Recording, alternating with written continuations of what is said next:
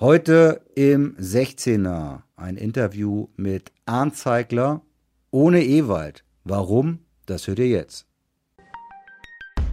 Der 16er, der Fußballtalk mit Michael Baum und Ewald Lienen. Leute, folgendes. Hier spricht Ewald. Der Born sitzt schön in Österreich und fährt Ski. Und mit allem Komfort zurück, verstehst du? Après-Ski und so weiter. Und ich soll sagen, ich wäre krank, ich hätte Husten, ich hätte Fieber, ich wäre krank geschrieben und, und so weiter. Also das kann, das wird wahrscheinlich passieren und äh, der sitzt schön oben auf dem Berg ne, und macht äh, auf äh, äh, Mondän und ich soll mich hier opfern. Also ähm, wenn er das wenn er das abspielen sollte, um euch zu informieren, dann wird er hinten drauf äh, äh, setzen, ich weiß gar nicht, was das soll. Äh, ich sitze ja ganz normal in Hamburg im Büro. Glaubt nicht, glaubt eben nicht. Ihr könnt ja das Handy orten und ihr werdet sehen, wo der ist.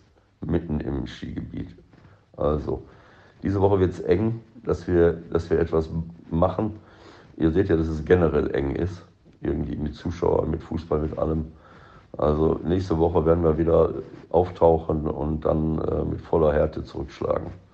Also alles Gute, äh, eine schöne Woche und bis dann. Ciao, ciao. So, liebe Leute, ihr habt das gehört, was Ewald gesagt hat. Äh, ich begrüße euch auch ganz herzlich äh, zu Ausgabe Nummer 38. Junge, Junge, wenn ich richtig gerechnet habe. In der Tat, ich gebe es zu, frank und frei, ich bin im Skiurlaub. Zum Glück aber nicht in Südtirol, wie es erst geplant war, sondern äh, in Österreich. Es schneit wie wild gerade. Deswegen bin ich ganz froh, dass ich äh, den 16er aufnehmen darf. Und Flo, unser Producer, dieser, dieser helle Kopf, hatte eine glänzende Idee. Äh, lass uns trotzdem den 16er machen, auch wenn Ewald nicht kann. Und ich gesagt, ja und, wie, was wollen wir machen? Ja, Werder, lass doch mal Arndt Zeigler anrufen. Und wie ist Arndt Zeigler erreichbar für uns? Und er sagt sofort zu, phänomenal. Grüß dich, Arndt. Hallo, grüß dich, Michael. Ich bin sehr, äh, sehr gerne der Ersatz für Ewald. Äh, das, das, ich meine, du weißt, äh, wie hoch die Latte oder auch wie tief, das ist, darf jeder selbst wissen äh, oder sich überlegen, wie hoch oder tief sie liegt. Ähm, ich habe gestern schon mich gefragt, können wir das so machen? Äh, können wir auch Ewald zum ersten Mal in unserer schon ruhmreichen Geschichte des, dieses Podcastes rauslassen? Wir versuchen das einfach mal. Ich denke, ich muss ja. dich nicht weiter vorstellen. Äh, Zeiglers wunderbare Welt des Fußballs kennt jeder. Äh, Im Sportschau-Club läuft es jetzt seit wann? Sportschau Club, glaube ich, seit sieben Jahren, aber müsste ich jetzt auch nachschauen, ungefähr. Naja, gut. Ja, das ist also auch schon ewig und ähm, du bist Moderator, du bist äh, im Radio, du bist im Fernsehen, du bist bei Werder Bremen Stadionsprecher, du schreibst Bücher, du bist ein Tausendsasser und dann gehst du auch noch auf Tour. Was läuft da genau gerade? Ja, ich bin gerade mit einem, mit, äh, seit längerer Zeit schon mit einem Bühnenprogramm auf Tour. Äh, erstaunlicherweise fing das übrigens an in Hamburg in der Markthalle, vor längerer Zeit schon. Und diesen Monat bin ich fünfmal unterwegs. Und ich wäre ja dumm, wenn ich das jetzt nicht nennen würde. Ne? Ähm, nächste Woche 17., 18., 19. Da bin ich in Kempten, in Ulm und in Wuppertal. Und Oha. am 25. Ja, 25. dann noch in Krefeld und am 26. in Saarbrücken. Also ich komme viel rum. Da fällt mir ehrlich gesagt gleich ein, äh, wie viele Plätze haben die Seele, in denen du spielst. Ich, ich glaube, die liegen unter alle 1000. unter 1000. Ja, genau. ja, wie gesagt, ich bin gerade ein bisschen ab vom Schuss hier äh, und bin darüber ganz froh, ähm, dass man nur aus den Medien was mitbekommt. Ansonsten unverdächtiges Verhalten hier von den Leuten in Sachen Corona, wie ist es gerade in Bremen? Ja, äh, also man hört auch von ersten Fällen und ich, äh, ich persönlich muss sagen, äh, ohne jetzt zu sehr wahrscheinlich in dieses Thema einzusteigen, aber ich bin auch etwas überfordert. Ich weiß überhaupt nicht für mich, wie ich das bewerten soll. Ich sehe mhm. ein, dass man Vorsichtsmaßnahmen treffen muss, aber es ist natürlich schon so, dass du als Fußballfan denkst, es, es wäre jetzt komisch, wenn jetzt ganze Spieltage ausfielen oder wenn es jetzt äh, etliche Geisterspiele gibt. Vor allen Dingen das Ding ist, wenn man damit jetzt anfängt, es ist ja nicht, nicht zu erwarten, dass sich die Situation in den nächsten drei, vier, fünf Wochen massiv entspannt. Insofern, wenn wir jetzt alle so anfangen, vor leeren Stadien zu spielen, frage ich mich, wie das weitergehen soll. Ja, also wenn du nach Italien guckst, da ist erstmal bis, bis, ich glaube, 4. April alles abgesagt und ich blick ehrlich gesagt auch nicht durch. Also wieso findet jetzt gestern Stuttgart vor 50.000 statt, wo, äh, ich glaube, ich mit die meisten Fälle in Deutschland sind? Und in Leipzig äh, wird auch mit Zuschauern gespielt, in Gladbach dann wieder ohne. Äh, mir geht's ganz ähnlich wie dir und ähm, ich kann mich dunkel erinnern, das erste Geisterspiel, das wir mal hatten, war, glaube ich, in Aachen. Mhm. Ähm, und das war eine grausame äh, Geschichte als Fan. Und äh, ich glaube, wir alle werden nicht sonderlich viel Spaß mit den Spielen haben, die bevorstehen. Und ich kann mir nee, kaum vorstellen. Ja? Äh, auf der anderen Seite denke ich aber eben auch, äh, also du und ich, wir sind jetzt keine Virologen, wir sind auch keine Fachleute äh, in der Bewertung dieses Virus und dieser Verbreitungsmöglichkeiten. Deswegen finde ich eben auch, dass man eben schlecht auch sagen kann, nur weil wir Fußballfans sind, dass diese Maßnahmen Quatsch sind. Das können wir halt auch nicht beurteilen. Ne? Das ist, das ist wirklich eine ganz schwierige Gemengelage im Moment.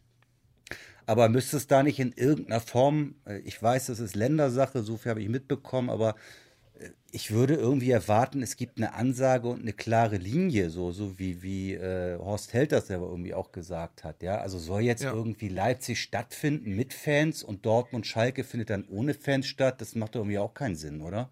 Ja, Werder spielt am Montag gegen Bayer Leverkusen, da ist auch noch nicht raus. Ob es stattfindet, ob es ohne Zuschauer, mit Zuschauer, das wird irgendwann alles im Laufe der Woche entschieden. Ja, ich glaube, man muss jetzt momentan wirklich Tag für Tag gucken. Das macht die Sache irgendwie auch nicht äh, leichter wenn wir jetzt mal ein bisschen Richtung Fußball gucken, da hast du auch nicht gerade die beste äh, Phase, denke ich mal, hm. in deiner Fangeschichte zu Pass. Und das Wie ist noch geprahlt, ja. So? ja, nicht gut, nicht gut. Also das ist, ähm, zumal es eben auch aus relativ heiterem Himmel kommt, weil man viel erwartet hat vor der Saison, aber dass es, dass es so eine Saison werden könnte, das hat, glaube ich, überhaupt niemand auf dem Schirm gehabt. Und vor allen Dingen es ist ja die ganze Saison schon so, dass man von einer Verlegenheit in die andere stolpert. Das meiste hatte mit Verletzungen zu tun, aber es ist so, dass man wirklich sich das vorher in den kühnsten Träumen nicht hätte vorstellen können, was jetzt passiert. Na, also ganz ehrlich gesagt war doch so vor Saison, Saisonbeginn eher so Thema Europa League oder habe ich da irgendwas falsch in Ja, das, das war schon sehr optimistisch gedacht. Dass, äh, also ja. ich, ich denke ja, Werder gehört ja zu den Vereinen, wie auch ähm, jetzt wirklich mal ganz grob gesagt Frankfurt, Mainz, Augsburg und so weiter. Wenn da alles super läuft, kannst du Siebter oder Sechster werden. Und wenn die Saison beschissen läuft, wirst du halt 14. oder 15. Aber dass wir jetzt auf 17 stehen hier in Bremen, das ist, das ist noch, das ist noch mal eine andere Qualität. Du bist ja jemand, ähm, ich glaube, wenn ich das recht in Erinnerung habe, du hast ja auch eine Kolumne, äh, ist das Weser-Kurier?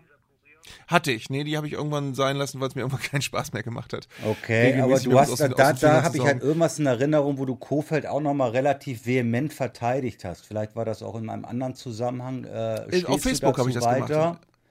Okay, stehst du dazu weiter? Äh, dazu stehe ich weiter, weil ich, äh, also ich mache mir ganz viele Gedanken über das, über das grundsätzliche Thema Trainerwechsel. Und wir haben ja in der Bundesliga auch Beispiele für Trainerwechsel, die gut funktionieren und welche, die nicht so gut funktionieren. Und ich muss ganz ehrlich sagen, je länger ich drüber nachdenke, und gerade in der Situation hier in Bremen denkt man natürlich drüber nach, weil das so eine Reflexreaktion äh, ist, zu sagen, okay, aber wenn die jetzt 17. sind und so viele Spiele nicht gewinnen, dann müssen die doch den Trainer entlassen. Und dann, wenn man aber eine, eine Umdrehung weiterdenkt, finde ich, ehrlich gesagt, dass äh, dieser, dieser, diese Vorstellung, dass nach einem Trainerwechsel automatisch alles besser wird, die ist ja eigentlich total verfehlt, weil äh, wie sollte man das logisch begründen können, wenn man jetzt einen neuen Trainer holt und das betrifft jetzt nicht nur Bremen, sondern jeden Bundesliga-Standort, dann muss man ja die Idee haben, dass der irgendwelche besseren Dinge im Kopf hat als der bisherige Trainer. Der kommt aber auch in einen neuen Verein, ein neues Umfeld und so weiter. Das heißt, er hat auf der anderen Seite auch definitiv Dinge, die er schlechter beurteilen kann als der Trainer, der gerade da ist. Das heißt, ob das hinterher funktioniert oder nicht, ist eigentlich russisches Roulette. Es kann, aber muss nicht. Ganz schlimm finde ich diese äh, auch gern gehörte Begründung, ein neuer Impuls würde mal gut tun, weil das mhm, ist auch so, das genau. ist so ähm, Zufall. Ne? Kann gehen, kann nicht gehen. Und vor allen Dingen, und jetzt weiß ich nicht, wie ich mit, mit äh, wenn ich weiß, dass an dieser Produktion Hamburger beteiligt sind. Ich finde ja, theoretisch, äh, also wenn man, wenn man sich das genau anguckt und man guckt sich mal die Vereine an, die in den letzten Jahren latent Chaos hatten, Das sind die Vereine, die häufig ihren Trainer gewechselt haben und die ständig gehofft haben, mit einem Trainerwechsel wird automatisch was besser. Und ich weiß nicht, wie man das in Hamburg zum Beispiel sieht, aber ich frage mich ja zum Beispiel, was wäre denn gewesen, wenn man vor drei Jahren Labadia einfach behalten hätte? Dann wäre man vielleicht auch abgestiegen, man hätte sich aber Hollerbach, Titz, Wolf und alles ersparen können und hätte wahrscheinlich eine bessere Situation als jetzt.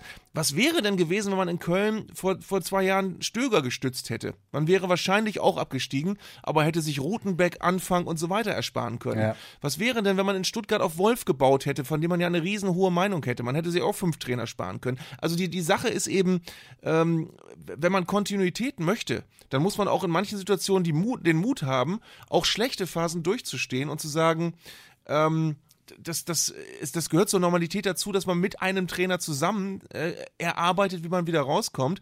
Und jetzt komme ich zum entscheidenden Punkt. Ich hoffe, ich darf überhaupt so lange reden hier. Ähm, bei Florian Kofeld gibt es niemanden, der sagen würde, der passt nicht zu Werder oder der passt nicht nach Bremen oder der hat bis jetzt schlechte Arbeit abgeliefert. Und da bin ich jetzt zum Beispiel bei, bei größeren Vereinen wie den Bayern. Da sehen wir jetzt Hansi Flick oder wir haben zum Beispiel Jupp Heinkes gesehen. Das waren Trainer, die haben einfach in die Situation und in den Verein und als Menschen in das Gesamtding gepasst. Ancelotti und Van Gaal sind auch keine schlechten Trainer gewesen, die haben aber nicht gepasst. Bei Borussia Dortmund heult man immer noch Jürgen Klopp hinterher, obwohl man hinterher Tuchel und Favre hatte, die bestimmt keine schlechten Trainer sind die aber gefühlt bei den Fans und im Verein nicht so ankommen wie Klopp. Und deswegen meine ich, wenn du einen Trainer hast, der passt, dann musst du das verteidigen mit, mit, mit äh, Zähnen und Klauen und äh, hoffen, dass du diese Kurve einfach hinbekommst und eben nicht auf russisches Roulette zu setzen, wie jetzt auch wieder jüngst in Augsburg und zu sagen, neuer Impuls, ja. wir setzen mal jemand anders hin und vielleicht gewinnen wir dann jetzt automatisch wieder. Ähm, um, um, den, um den Gedanken jetzt endgültig abzuschließen, ich finde, Trainerwechsel sind dann nachvollziehbar, und das sage ich jetzt nicht, weil Markus Gisdol jetzt Erfolg hat, wenn man wie in Köln in äh, Bayer Lorzer einen Trainer hat, wo man das Gefühl hat, der ist nie richtig da gewesen, der ist nie richtig angekommen. Der hat auch hinterher sofort gesagt, das hat einfach nicht gepasst mit Köln und mir. Das ist eine Situation, da musst du halt reagieren. Aber nicht aufgrund von Resultaten, wenn du eigentlich einen Trainer hast, von dessen Arbeit du überzeugt bist. Mhm. Punkt. Also ich glaube, das, das sind sehr schön. Äh, wir haben ja im Vorfeld kurz gesprochen, ja, dafür ist Podcasting da. Äh, ich muss das auch noch lernen, dass man einfach mal so ein 230-Statement abliefern kann. Ähm, bei Werder ist doch das äh, Entscheidende, finde ich, das geht dir ja dann jetzt ganz genauso wie mir mit dem HSV. Man kann es sich ja einfach nicht vorstellen, ja, dass dieser Verein absteigt. Und ich weiß halt nicht, wie in Bremen auch die finanzielle Situation ist, und da kommt man dann vielleicht doch irgendwann nochmal auf Kurzschlusshandlungen, ähm, weil dieser Kader wird ja auseinanderfliegen. Äh, was kommt dann? Äh, ist Baumann der Richtige, einen neuen Kader für die zweite Liga aufzubauen, mit dem man dann, mit dem man dann auch relativ äh, schnell aufsteigt? Vielleicht anders als in Hamburg, keine Ahnung. Und du hast jetzt noch genau acht Spiele Zeit, äh, irgendein berühmtes Wunder von der Weser, diesmal vielleicht das größte überhaupt noch zustande zu bringen. Ja, ich im, Hinter, im Hinterkopf, im Hinterkopf habe ich noch übrigens äh, Thomas Schaf, der ja irgendwo im Verein rumgeistert. Ob man den da irgendwie noch mit hinsetzt, aber das macht wahrscheinlich auch keinen Sinn, ne?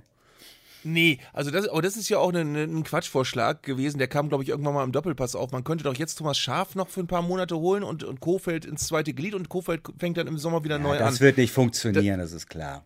Das geht. Nicht. Nein, also du kannst nicht einen Trainer degradieren und im Sommer sagen, so, jetzt ist der aber wieder verantwortlich und äh, wenn du dann in der nächsten Saison, nachdem du dich gerettet hast, plötzlich wieder auf 15 stehst, dann fragen wieder alle, wann kommt denn jetzt Scharf wieder und wie lange ist Kofeld mhm. dann weg? Also das haut ja nicht hin. Nee, aber dafür sind auch alle, äh, und ich bin wirklich relativ dicht dran, dadurch, dass ich eben auch Stadionsprecher bin, äh, ich spreche auch mit Spielern, es sind alle viel zu sehr und auch glaubwürdig überzeugt von dem als Trainer. Also auch die Neuzugänge, die gekommen sind, die sind alle wegen Kofeld gekommen. Die haben alle gesagt, ich wusste eigentlich gar nicht so genau, aber nachdem ich mit Kofeld gesprochen hatte, wollte ich da unbedingt hin.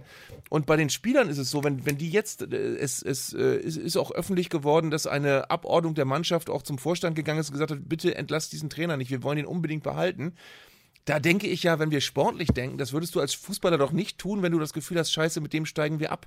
Also, ja, gut, aber auf der anderen Seite als Gegenargument kannst du da natürlich sagen, äh, du willst das nicht, dass Spieler das machen, äh, wenn sie einen Trainer abschießen wollen. Ja, dann kannst du natürlich auf der anderen Seite genauso argumentieren, es geht auch nicht, dass Spieler zum Vorstellen gehen und sagen, bitte, bitte lass uns ja, unbedingt mit dem Trainer weitermachen. Nein, natürlich sollen die letztendlich das nicht muss ja die Geschäftsführung muss eine Entscheidung treffen und äh, sie haben noch acht Spiele Zeit. Ja, also du hast recht. Zehn. Es gibt viele, wie viel? Zehn. Elf? Zehn. Bei Werder sind es zehn.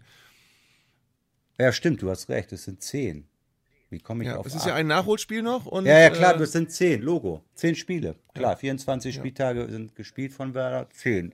Ja, 30 Punkte, klar, man darf träumen. Aber du hast vier Also aufzuholen auf der, der, natürlich sollen Trainer nicht über die Befindlichkeiten eines äh, sollen Spieler nicht über die Befindlichkeiten eines Vereins entscheiden, aber es ist ja, Ja. trotzdem ein, ein eine äh, es ist ja aussagekräftig, ob ein Vertrauensverhältnis existiert und ob das Vertrauen in einen Trainer existiert Absolut. oder eben nicht. Und manchmal weißt du zum Beispiel ganz genau, wenn wenn Spieler befragt werden zu ihrem Trainer und die äh, abwehrend sagen, ah dazu möchte ich mich nicht äußern, das ist Sache des Vorstands, dann weißt du schon, okay, da ist da ist jetzt zumindest keine ganz große Zustimmung für diesen Trainer. Und das hast du halt hier nicht.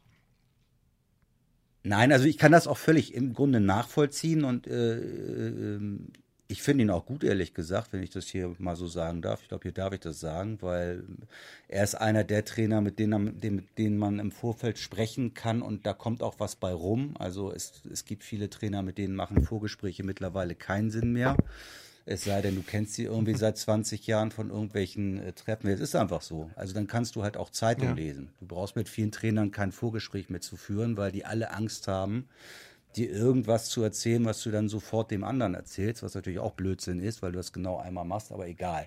Bei Florian ist es schon so, da kommt immer was bei rum. Ich kann seine gesamte Argumentation immer nachvollziehen. Es macht Spaß, mit ihm über Fußball zu reden, aber und dann kommen wir wieder Ja, er zum nutzt Phrasenschwein. Letztendlich, äh, äh, ja, aber letztendlich, äh, es hilft ja alles nichts. Ja, und wenn du jetzt auch das letzte Wochenende wieder siehst, wie gesagt, ich bin im Urlaub, ich habe nur Konferenz geguckt, da führst du 2-0 so früh und äh, zur Werder-Saison hätte dann ja noch gepasst, wenn der Elfmeter äh, gegeben worden wäre und er wäre reingegangen. Mhm. Ja, aber so ist es ja auch schon Drama genug eigentlich. Ja. Ja, das war, das Warst war ein Schlag da? Gesicht, das Spiel. Warst du da oder Fernsehen? Ich war da, ja. Ich bin mit nach Berlin Okay. gefahren. Und es war eine, eine unglaubliche Befreiung, als äh, Werder 2-0 führte. Und du dachtest, okay, das, das kann jetzt wirklich ein, ein Big Point werden und eine Wende. Ähm, und dann hast du aber auch gemerkt, und das, das ist eben auch eine Sache, da frage ich mich eben auch, inwiefern soll, soll da irgendein anderer Trainer irgendwas anderes bewirken? Die Mannschaft hat einfach zwischendurch dann plötzlich wieder Angst gekriegt und hat dann irgendwann aufgehört, Fußball zu spielen. Und ähm, ich glaube, da kannst du als, als Trainer, egal wie du heißt und äh, was für ein Background du hast, auch nur sehr begrenzt den, den, den Hebel nochmal umlegen im Spiel. Tja, und jetzt kommt Leverkusen. Und du Jo, hast eine wunderbare, wunderbare Heimbilanz bis jetzt. Ich war beim einzigen Sieg da. War das nicht sogar am ersten Spieltag? Ich glaube, ja. Bei ne? Werder. Ja. Ein Nieder- Der erste Spieltag war gleich eine Niederlage gegen Düsseldorf. Da hätte man schon gleich sagen können, okay, das wird eine komische Saison. Ach, Augsburg war das. äh, Genau, da haben wir heute auch wieder das. ja, aber das ist ja das Thema. Tragische, weißt du, du hast ja eine desaströse Heimbilanz und Jetzt normalerweise ist Werder gar nicht mehr. Äh, du hast ja eine desaströse Heimbilanz und Ja. normalerweise ist Werder traditionell ein Verein, der, der eigentlich zu Hause eine Macht ist, auch aufgrund dieser besonderen Atmosphäre, dieser besonderen Fans im Stadion. Und wenn Ja. du auch nur eine durchwachsene, mittelmäßige Heimbilanz hättest, würdest du auf Platz 6 oder 7 stehen mit dieser Saison. Weil du bist auswärts, hat, hat ja Werder relativ gut gepunktet. Ähm, und ja, das ist bitter. Also die hätten nur die Hälfte ihrer Heimspiele gewinnen müssen, dann wären sie jetzt in der oberen Tabellenhälfte. Ja. Ähm, ist diese Geschichte mit Fanmobilisierung schon abgenutzt oder, oder kann man da jetzt irgendwie nochmal was mit erreichen? Ich erinnere mich an die Bilder Ja. von Fans, als der Bus da eingefahren ist. Das war ja ein, zwei Mal schon eine besondere Situation.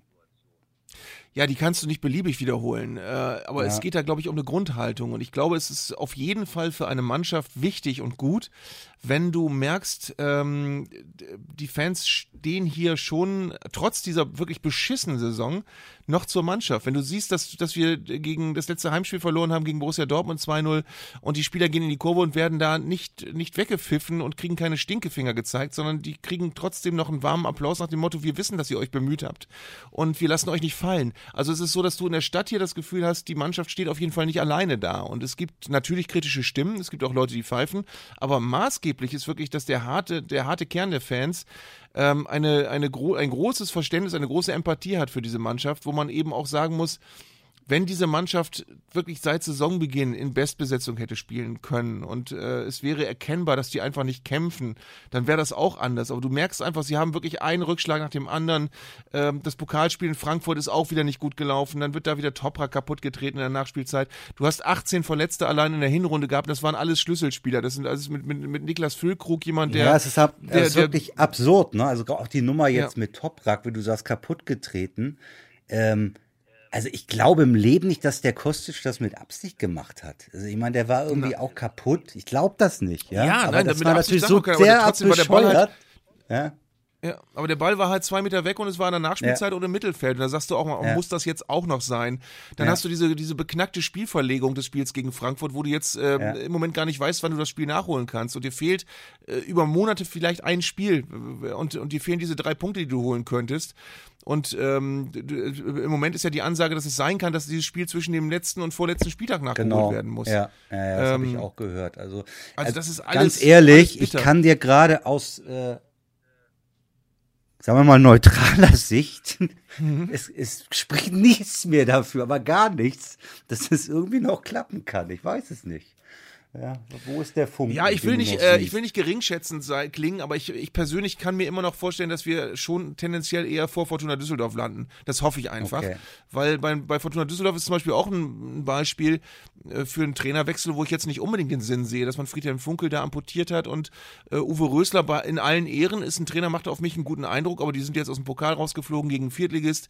Die haben erst ein Spiel unter Rösler in der Bundesliga gewonnen und sie Ja. spielen zwar gelegentlich auch ganz gut, aber sie spielen jetzt nicht so gut, dass man da von einer riesen Trendwende sprechen kann. Deswegen kann es da auch ganz schnell sein, dass der Trainerwechsel auch verpufft. Also die Ja. haben jetzt äh, in Mainz einen Punkt geholt, dadurch ist Mainz jetzt noch ein bisschen in der Nähe und die haben ein Heimspiel gegen Paderborn. Wenn sie das gewinnen, haben sie ein gewisses Polster, aber ähm, wenn nicht, kann es da auch ganz schnell wieder düster aussehen. Paderborn finde ich übrigens auch spannend. Also äh, das ist ein Verein, der steht noch zwei Punkte hinter Werder. Da würde ja auch niemand auf die Idee kommen zu sagen, die sollten den Trainer entlassen, dann kommt ein anderer, der holt mehr Punkte.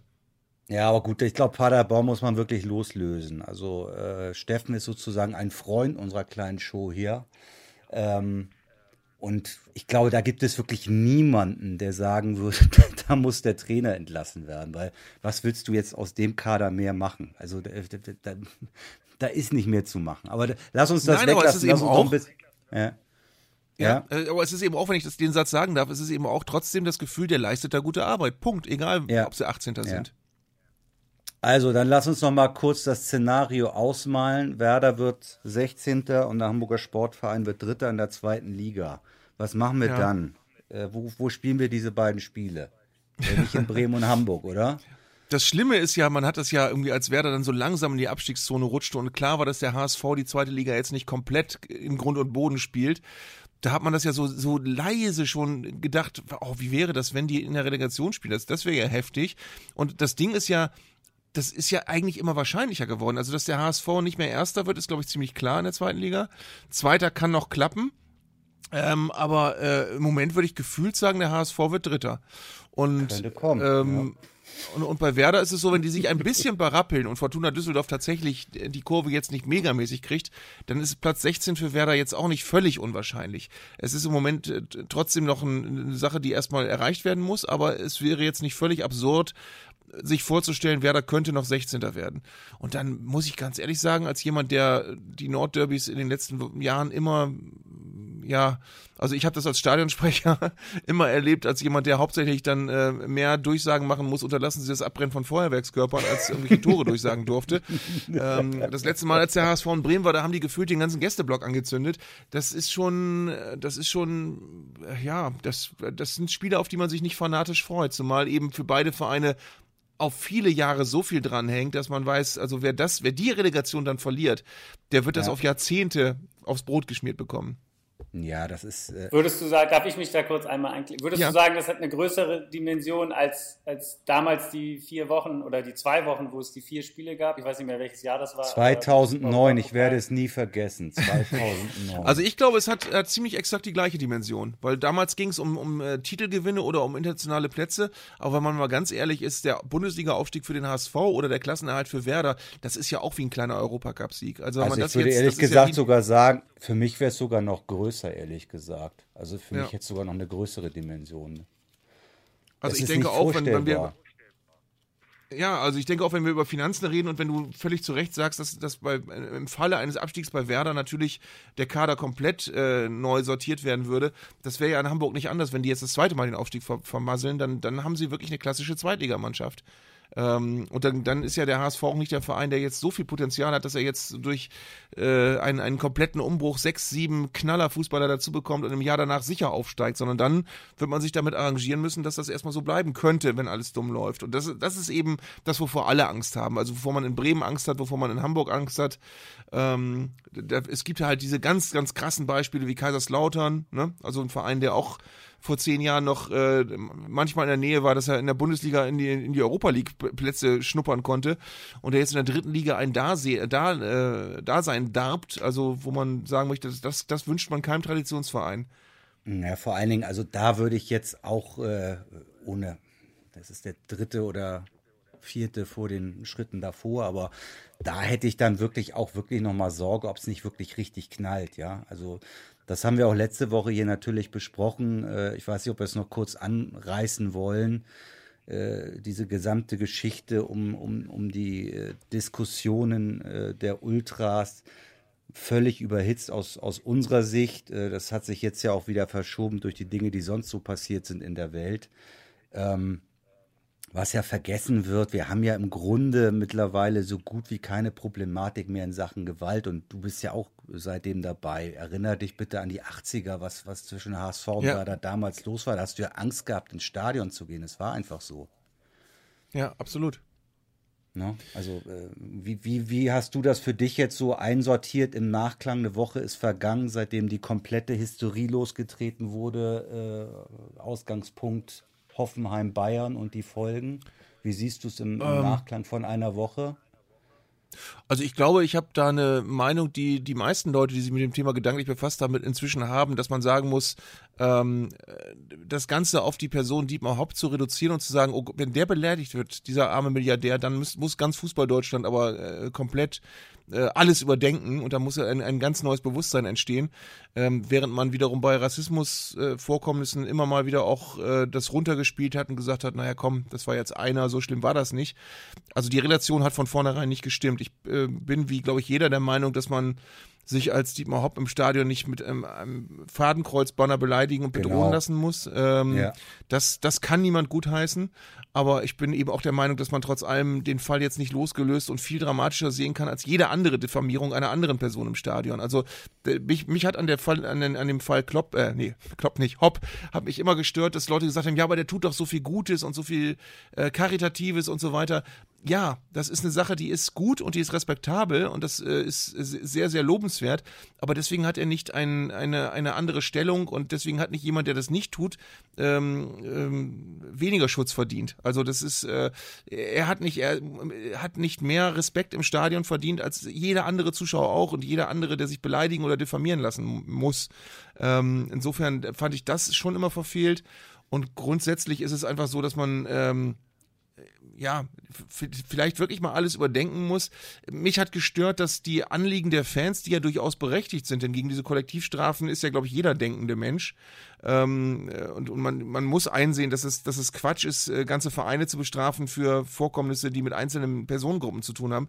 Ähm, das ist, das ist das, was mich am meisten eigentlich gestört hat, dass die aktive Fanszene in meinen Augen das in eine völlig falsche Bahn gelenkt hat am Anfang, weil nach diesem Wochenende mit dem Hoffenheim-Bayern-Spiel ähm, da hat ja niemand mehr über die Kollektivstrafen geredet, sondern jeder nur noch über Fadenkreuzbanner. Und ja. ähm, ich finde das gut, was im Nachhinein passiert ist, dass jetzt eigentlich ein augenzwinkernder Protest gewählt worden ist, wo jedem klar ist, was gemeint genau, ist. Genau, das wollte ich, das wollte ich ja auch, das wollte ich ja auch noch mit auf den Weg geben, wie du das siehst. Dass, da, wenn das sozusagen die Konsequenz ist, ja, dass wir vielleicht sogar ein bisschen äh, ähm, ja, Art von Humor auf einmal im Stadion in Deutschland haben. Das kannst du ja so irgendwie auch noch nicht. Also gestern bestes Beispiel, Dietmar Hopp ist ein Timo Werner. Also das ist fantastisch schon, gewesen. Also, das kann man schon mal ist, machen, finde ich. Dietmar Hopp, Sohn einer Mutter, fand ich auch gut als, als Banner. Also das ist, ähm, ja, aber das habe das hab mir von Anfang an gefehlt einfach. Ne? Von Anfang an ging es mir da so, zu sehr, wenn ich das Wort sagen darf, um Schwanzvergleiche und um, ähm, wir, wir zeigen jetzt mal, wer hier richtig, äh, wirklich die härteren Bandagen auffahren fahren kann. Da hat sich die DFL auch nicht mit, mit Ruhm bekleckert und der DFB. Also die Eskalation geht ja von, von, von allen Seiten aus eigentlich. Und ich denke, was diese Woche, weil du mich gefragt hast nach der Woche Abstand, ich glaube, diese Woche Abstand sollte bewiesen und gezeigt haben, man wird aus dieser Nummer nicht rauskommen, ohne dass man miteinander wieder redet. Und ähm, man kommt nicht im Schmollwinkel weiter mit dieser Nummer. Und wenn die Fans sagen, wir reden auch mit niemandem vom DFB und der DFB sagt, wir sind aber auch nicht diejenigen, die sich bewegen müssen, dann wird sich auch nichts ändern. Ähm, ich war ehrlich gesagt sehr überrascht bei den Pokalspielen, dass es tatsächlich keine Situation gab, wo das auf die Spitze getrieben wurde. Weil ich eigentlich fast sicher war, gerade auch je populärer dieser drei. Frankfurt, alle Pokalspiele. Oder? Ich war fast ja, sicher, dass ja, jetzt, je mehr über diesen Drei-Stufen-Plan geredet wird, dass es irgendeine Fankurve gibt, wo, wo gesagt wird, nee, komm, das probieren wir jetzt mal aus. Mal gucken, ob die wirklich genau. abbrechen. Ja. Nee, das ist im Nachhinein gut, dass es so gekommen ist. Und äh, wenn wir jetzt wirklich, wenn das zur Folge hat, dass dass solche Dinge jetzt auch mal zu sehen sind bei uns, dann finde ich es ja äh, vielleicht sogar ganz gut, was, was äh, die Konsequenz daraus ist. Weil sowas hatten wir eigentlich auch noch nie. Äh, ich weiß nicht, ob du mhm. weißt, wer in welchem Verein auf einmal dafür sorgt, dass da doch auch ganz kreative Momente auf einmal entstehen können. Aber bitte, das soll, kann, kann gerne so weitergehen. So, wir haben eigentlich genug Zeit schon äh, dir geklaut von diesem Tag. Was mir im Vorfeld unseres Gesprächs noch eingefallen ist. Du warst ja in der Saison 80, 81 vermutlich auch mal im Stadion, oder? Vom SV Werder Bremen. Da war ich bei jedem verdammten Heimspiel. Und zwar als, äh, als Verteiler der Stadionzeitung Werder Echo was dazu führte, dass ich dann hinterher immer einen freien Sitzplatz gekriegt habe. Ähm, und das war eine. Bedeutet, du weißt, du kannst mir als kleinen Abschlussquiz auch noch, sagen wir mal, mindestens sieben Vereine nennen aus der Saison 80, 81 gegen die ihr gespielt habt. Ohne jedes Problem. Äh, Tabellenspitze war Eintracht Braunschweig, Hertha BSC, Rot-Weiß Essen, Alemannia Aachen und hinten waren VfB Oldenburg, Erkenschwick, Union Solingen, Rot-Weiß Lüdenscheid, Viktoria Köln, Tennis Borussia Berlin also, und viele mehr. Ich bin einfach nur begeistert, es ist sensationell. Und wenn ich jetzt mal eben sagen, dass das erste Heimspiel Spiel der damals hochfavorisierten Werder ja. Elf, mit unter anderem mit Erwin Koste im Angriff, ja. war gegen den ersten FC genau. Bocholt eine blamable 1 zu 2 Heimniederlage. Ich habe rausgesucht, 5.5.81, 2-0 gegen Rot-Weiß Lüdenscheid mhm. vor 7000. Ja. Doppelpack von Offermanns? Na? Nee. Nein, Erwin. Erwin, okay. Ach nee. Sensationell. Erwin Kostede. Ja, wir müssen das vertiefen. Aber für heute muss ich sagen, bin ich begeistert, dass äh, wir beim Schneefall in Seefeld und äh, Corona-Alarm in Hamburg mit dir reden durften. Und Ewald wird hoffentlich wieder gesund und er ist nicht äh, vom Virus befallen, wenn ich das richtig verstanden habe. Achso, aber er ist erkränkelt. Herzliche Grüße, lieber Ewald. Alles Gute, gute Besserung. Ich hoffe doch, dass er sich das nachher in Ruhe anhört. Das hoffe ich aber auch, Ewald, dass du das in Ruhe Mindest, die, die, Mindest, die mindeste Pflicht, ja, es ist ja schließlich auch sein Baby mit hier. Ne? Der hängt ja ganz dick mit drin in der ganzen Geschichte.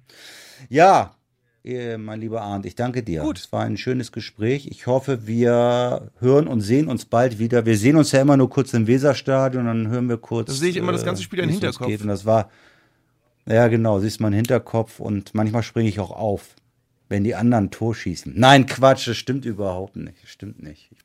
Okay, Arndt, dann äh, wünsche ich dir eine schöne Tour erstmal und äh, wir sehen uns bestimmt die Saison nochmal in Bremen und ich würde mich freuen, wenn wir uns auch mal wieder außerhalb dieses Business irgendwann sehen. Ja? Sehr gerne.